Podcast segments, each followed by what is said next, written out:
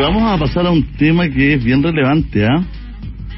Y la gente tiene que estar bien atenta porque las estafas andan a la orden del día en toda materia. Eh, ni hablar de estos artículos que salen en, en los portales, ¿no es cierto? Que se enriqueció, que esto es lo que tal persona no quiere contar o, o que los bancos no quieren que se sepa porque se enriqueció haciendo esta movida en el mercado de capital. No sé.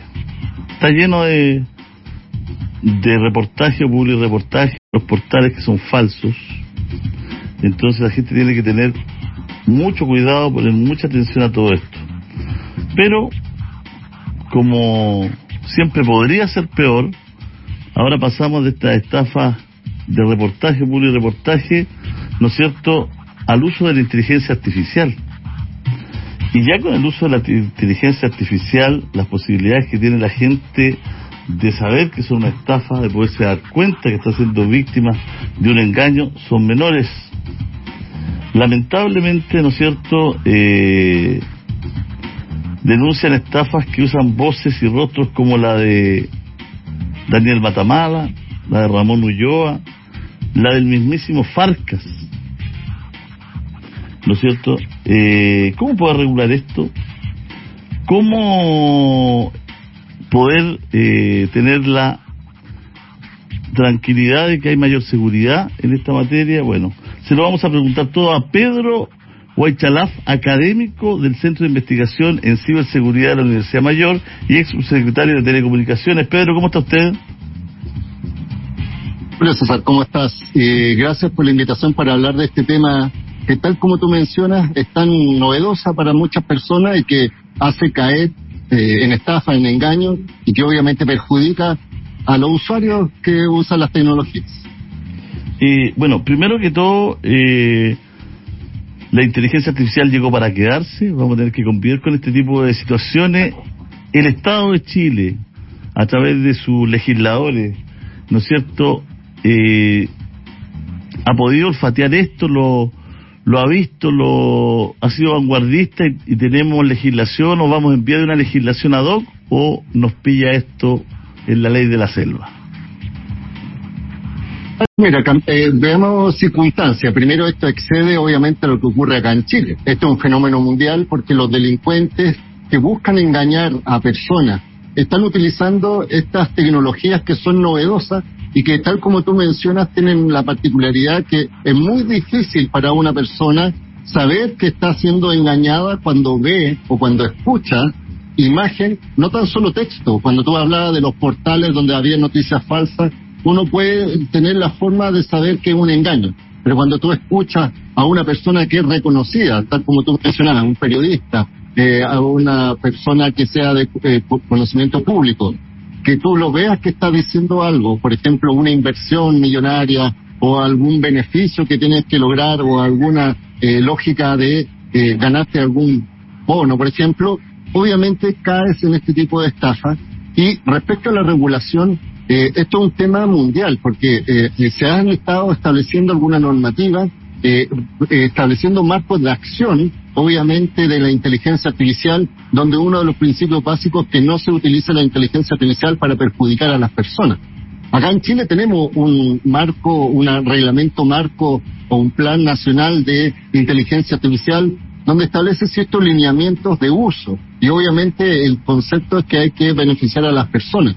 Pero no hay una regulación específica utilizando la inteligencia artificial y por tanto hoy día cuando una persona es estafada tiene que realizar la denuncia y lo que se busca es la estafa, más que la utilización de la inteligencia artificial. Es decir, un delincuente no se le sanciona adicionalmente por usar la inteligencia artificial, porque es una herramienta, pero sí se sanciona lo que tradicionalmente eh, se hace, que son las estafas, los engaños, o puede ocurrir que usando estas tecnologías te roben información confidencial, tengan acceso a tus credenciales. Bueno, las motivaciones son diversas. Pero hay legislación o no, porque hoy día habló Farcas, ¿no es cierto?, en la segunda, y decía, he realizado acciones legales, ¿no es cierto?, particulares, personales, él, lo he hecho muchísimas veces, pero es muy difícil con las leyes existentes en Chile, dice él. Sí, mira, lo que esto no es tan solo lo que ocurre en Chile, sino porque tú tienes que primero pensar que, que no son chilenos muchas veces los que realizan este tipo de engaños de estafa. Estamos hablando de bandas especializadas de delincuentes que están en el extranjero y que ven a Chile como un lugar eh, ideal para realizar estos delitos porque Chile tiene alta tasa de conectividad, hay alto uso de tecnologías celulares. Entonces, la normativa actual, existen, por ejemplo, una norma de delitos informáticos que establecen algunas sanciones para efectos de utilización de tecnologías, por ejemplo, para acceder a información confidencial o privada. Existe regulación para el caso de las estafas o de los engaños, independiente de la forma en que se realiza. El problema de las tecnologías es que tú no puedes identificar muy fácilmente, estoy hablando del punto de vista de la prueba, de quién realizó esta acción, ni tampoco tienes certeza que lo hayan hecho desde Chile. Entonces yo creo que más que presentar demanda o staff, eh, o eh, en este caso como lo hace Farcas, porque tienen los recursos para contratar abogados, primero tenemos que partir con una cultura de seguridad o de ciberseguridad, que es lo que estamos haciendo en este momento, diciéndole a las personas, tengan mucho ojo, mucho cuidado, porque puede ser que vea un anuncio, una página web, un video, o que le compartan por redes sociales o por WhatsApp alguna información supuestamente de alguna persona conocida que está llamando a hacer este tipo de inversiones o qué sé yo, y dudar, porque en definitiva es la forma de prevenir este tipo de, delitos que, insisto, utilizan las tecnologías para la comisión, en este caso, de un objetivo, eh, ya sea obtener tus datos, tus eh, transferencias o simplemente robar algunas credenciales de acceso a algunas cuentas de redes sociales, por ejemplo. A ver, pero ¿qué hace, qué hace una persona cuando... ¿Qué haría usted, por ejemplo? Si a usted es el que están, eh, ¿no es cierto?, usurpando su identidad. Que uno se queda de brazos cruzados, dice, hoy qué mala, trata de hacer un llamado, si va a la justicia, ¿dónde va? Sí, mira, piensa que donde uno visualiza, si uno lo ve, por ejemplo, en redes sociales, mira, hace muy poco en Twitter o en X eh, hicieron una face que es que este engaño utilizando una imagen de una cantante que era eh, Taylor Swift y eh, la colocaron en una posición como si fuera ella en una actitud eh, sexual, o sea, pornográfica. ¿Qué es lo que hizo Twitter, la plataforma? No tan solo la gente denunció la cuenta y bloquearon a los que empezaron a compartir este contenido, pero como se viralizó mucho, Twitter tomó la decisión de bloquear, en este caso, los resultados de búsqueda. Es decir, si tú buscabas en Twitter un ex eh, Tyler Swift, no daba resultados porque hubo una, una moderación por parte de esta empresa para prevenir, obviamente, que esa información que era falsa, que se generó con inteligencia artificial en base a una imagen real, pero le colocaron un cuerpo de otra persona, se repartieron. Ahora, eh, por otro lado, si tú lo ves en plataformas como Facebook o, u otras, puedes hacer las denuncias eh, administrativas. Si tú eres la víctima propiamente tal, puedes hacer la denuncia obviamente ante la PDI o eh, para efecto de que haya una investigación. Pero en general, eh, lo que están haciendo los delincuentes es incluso llamando por teléfono, mandando mensajes por WhatsApp o haciendo que vaya a alguna dirección web. Entonces, las policías al menos hoy día tienen alguna forma de eh, bajar contenido para evitar que eso esté disponible y que esté permanentemente eh, afectando a un grupo de personas eh, grandes. Pero es normal que uno, si recibe esta información, obviamente no lo comparta, que lo elimine y obviamente eh, comentar a, conocidos que están este tipo de estafa para no caer.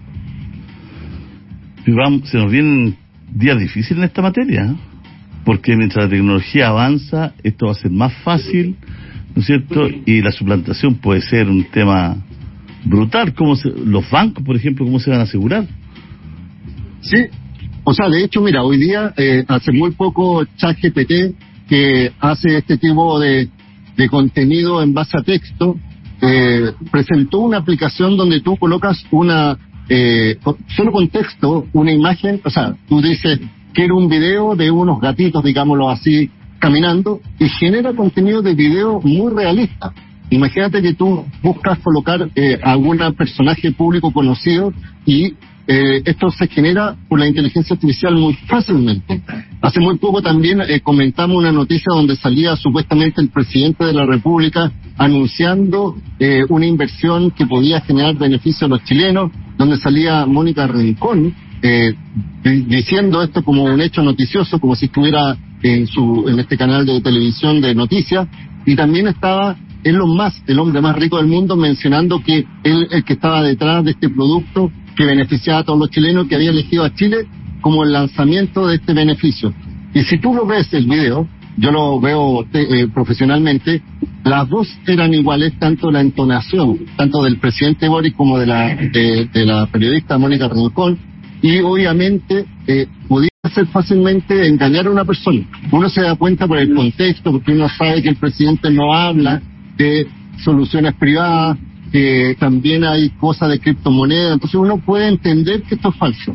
Pero yo creo que estamos en un momento complejo porque la tecnología nos va a hacer cada vez eh, eh, más dudar respecto a si nuestro interlocutor es real, porque estamos utilizando, e incluso en este momento yo podría decir, eh, si dudar si eres tú el que está conversando conmigo y no es un algoritmo que está obviamente suplantándote. Eso está ocurriendo, así que el llamado obviamente es eh, conocer que esto ocurre, que se le, que puede ser uno el afectado, aunque no sea alguien muy conocido, o, uno dice, a mí cómo, cómo voy a caer, bueno, y finalmente entender que utilizan las redes sociales, utilizan personajes atractivos para la gente, eh, para suplantar, digámoslo así, y si está buscando, eh, entregando algún beneficio o solicitando hacer algún clic o que ponga su sus datos de cuenta corriente o, pagar alguna comisión para obtener un beneficio adicional, todo esto ya huele a un engaño y estafa. Y lo mejor es dudar, consultar las fuentes oficiales y obviamente, como tú decías, hacer las denuncias eh, eh, a las plataformas para bajar el contenido o si uno ya es víctima, hacer las denuncias ante la PDI principalmente para que se haya una investigación, a pesar de que es difícil, como lo mencionamos, la persecución penal de este tipo de delincuentes. Bueno, fíjese, Pedro, que hay mucha gente que se ha expuesto a estos mensajes. ¿eh? Todavía no cae tanta gente porque me, me dicen, claro, las criptomonedas, todo es engorroso el sistema, ¿no? Ponen los teléfonos, llamados todos internacionales. Y, y hay muchas personas que preguntan lo mismo y vale la pena preguntarlo, Pedro. ¿Cómo tan fácil tienen acceso, por ejemplo, a los portales a publicar, a hacer publicidad tan fácilmente? Con mentira, con, eh, con noticias falsas, digamos, con estas mentiras.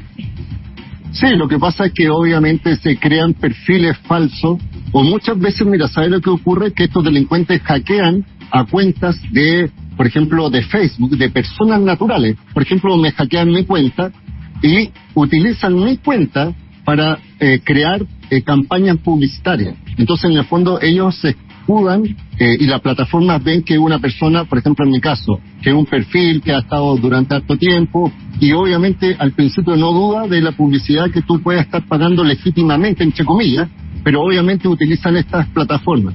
O utilizan otras lógicas, por ejemplo, cuando uno busca en Google un resultado puntual, por ejemplo, ChatGPT, como este chatbot, y hacen páginas que son muy similares y hacen descargar algunas aplicaciones y, o ponen un contenido.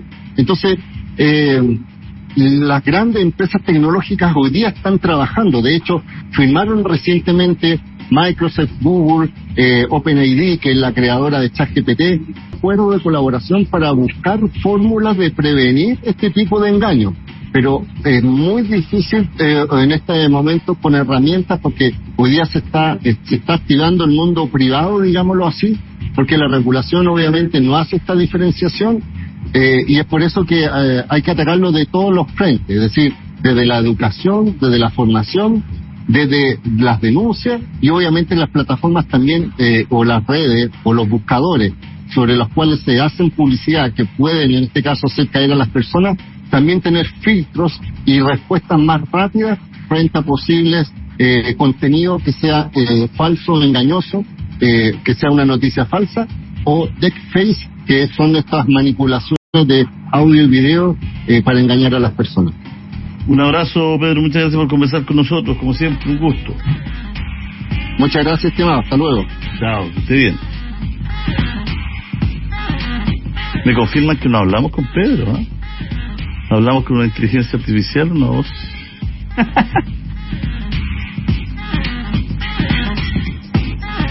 Ahora por interno me está diciendo que invirtamos en cripto... cripto billetes.